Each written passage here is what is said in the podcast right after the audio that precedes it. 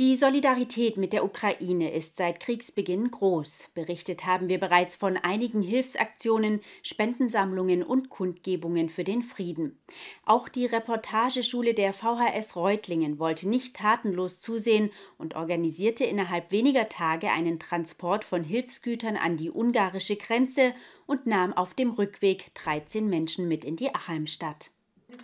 Viel konnte sie nicht mitnehmen. Irina Miller und ihre beiden Söhne Martin und Dennis gehören zu den Familien, die die Reportageschüler aus Reutlingen mitnehmen konnten.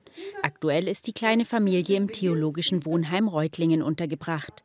Irina ist froh, hier mit ihren Kindern in Sicherheit zu sein, auch wenn es ihr schwer gefallen ist, ihren Mann und ihr Land zurückzulassen.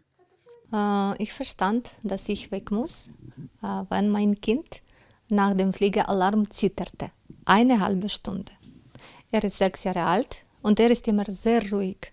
Er ist ein stilles Kind und äh, nach dieser Situation äh, habe ich äh, nachgedacht, dass ich etwas äh, changen ja, muss ja, in meinem Leben. Und ich habe mit meinem Mann gesprochen, er ist in der Armee und ist ein Soldat. Und wir äh, haben beschlossen, dass ich äh, irgendwo fahren muss. Den Kontakt zum Initiator des Hilfsprojekts Florian Bayer hatte Irina über ihre Tätigkeit als TV-Journalistin in ihrer Heimatstadt Uschgorod bekommen. Ähm, ich war vor drei Wochen in der Westukraine, um zu berichten, wie sich ein Land auf den Krieg vorbereitet. Ähm, wenige Tage später ging es dann auch schon los. Ähm, ich war wieder zurück in Reutlingen und die Idee war, äh, zu helfen. Was, was können wir tun äh, als Reportageschule, um dort zu helfen? Zusammen mit elf weiteren Schülerinnen und Schülern der Reportageschule konnten innerhalb weniger Tage 11.000 Euro an Spendengeldern gesammelt werden. Und wir hatten einen Bus von der Volkshochschule Reutlingen und ähm, haben dann überlegt, was wir machen können. Und die Idee war, den Bus aufzufüllen mit Medikamenten, mit äh, Windeln, mit Lebensmitteln und so weiter, Kleidung. Äh, und sind dann raufgefahren zur Grenze und sind zurückgekommen mit äh, Familien, die flüchten wollen nach Deutschland. Mit 13 Personen, darunter vier Mütter, sieben Kinder, eine weitere Frau und einen 17-Jährigen, der zu seinen Großeltern nach Nuffringen wollte, wurde der 1300 Kilometer lange Rückweg bewältigt.